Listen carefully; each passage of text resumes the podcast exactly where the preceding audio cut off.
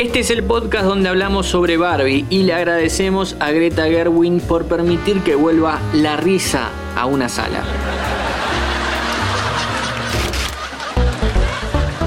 Fila 10. Bienvenidos y bienvenidas a un nuevo podcast original de interés general sobre cine y series. Prepara tu ropita rosa porque en estos 5 minutos hablamos sobre uno de los estrenos del año, Barbie. La película basada en la muñeca dirigida brillantemente por Greta Gerwin, a quien conocemos de Lady Bird y Mujercitas, entre otras cosas. Primero vale la pena aclarar algo. Barbie es una película para adultos. No es que no sea para chicos, pero quizás salgan un poco abrumados de información, sobre todo con el segundo acto. Es una comedia feminista que muestra y también parodia todo lo malo de la sociedad patriarcal y probablemente eso los pierda un poco y no les permita seguir tanto el hilo. Ahora me explayo. La historia comienza con Barbie viviendo en Barbieland. Nosotros vamos a seguir a la Barbie estereotipo interpretada por Margot Robbie. También está la Barbie abogada, la médica, la presidenta, la embarazada, la sirena, etcétera, etcétera. En esta sociedad idílica donde las Barbies gobiernan y son la fuerza laboral, también existen los Ken, accesorios masculinos que decoran una parte de este mundo y solo sirven para eso.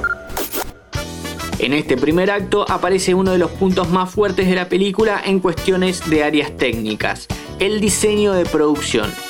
Todo Barbiland es espectacular. La escenografía y decoración fueron hechas por Sarah Greenwood y Katie Spencer, quienes ya han trabajado juntas en el live action de La Bella y la Bestia. Para la casa de los sueños de Barbie buscaron que se refleje la arquitectura de los juguetes y también replicaron el modo en el cual se utilizaba a la hora de jugar. Por el lado del vestuario, el otro gran arte que se destaca en toda la cinta, la diseñadora fue Jacqueline Durran, quien ya había colaborado previamente con Gerwin en Mujercitas.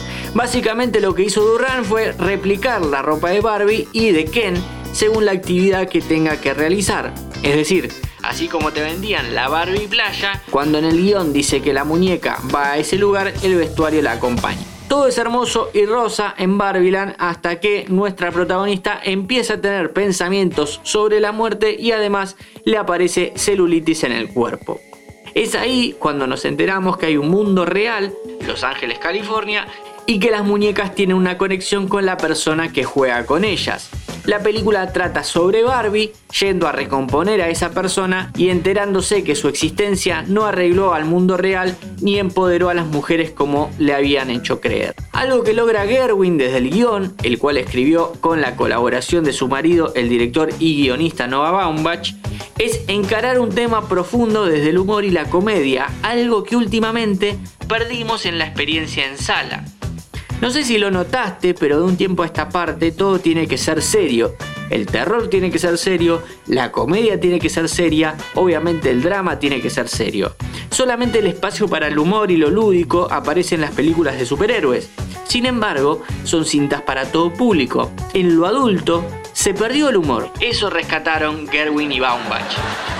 Barbie tiene aspectos paródicos, como en Zulander, por ejemplo, toma esta sociedad utópica de Barbiland y la contrapone al mundo real mostrando y subrayando los absurdos, como por ejemplo las empresas destinadas a productos entre muchas comillas para mujeres que están dirigidas por hombres, entre otras muchas comillas, aliados. Para Gerwin fue su primera experiencia en el cine comercial con un gran estudio detrás. A Warner no le estuvo yendo muy bien en los últimos años y arriesgó con una película que si bien tuvo una buena recepción a partir del marketing, por temática es bastante escueta al público que pretendía alcanzar. Inclusive, si repasamos un poco lo que fue la comunicación, nunca quedó muy en claro realmente a qué público se dirigía. No doy muchos detalles más sobre la película porque lo mejor es que la veas y la disfrutes. Sí, quiero cerrar el podcast destacando al casting que hace un trabajo maravilloso. Margot Robbie ya era Barbie físicamente y con su actuación logró darle vida a la muñeca. Ryan Gosling se roba la película cada vez que interviene y párrafo aparte para Will Farrell como CEO de Mattel, el actor vuelve a encontrar un papel adecuado para su tono tan característico. Mi nombre es Matías Daneri y te espero para un próximo episodio. ¿Querés auspiciar en Interés General Podcast?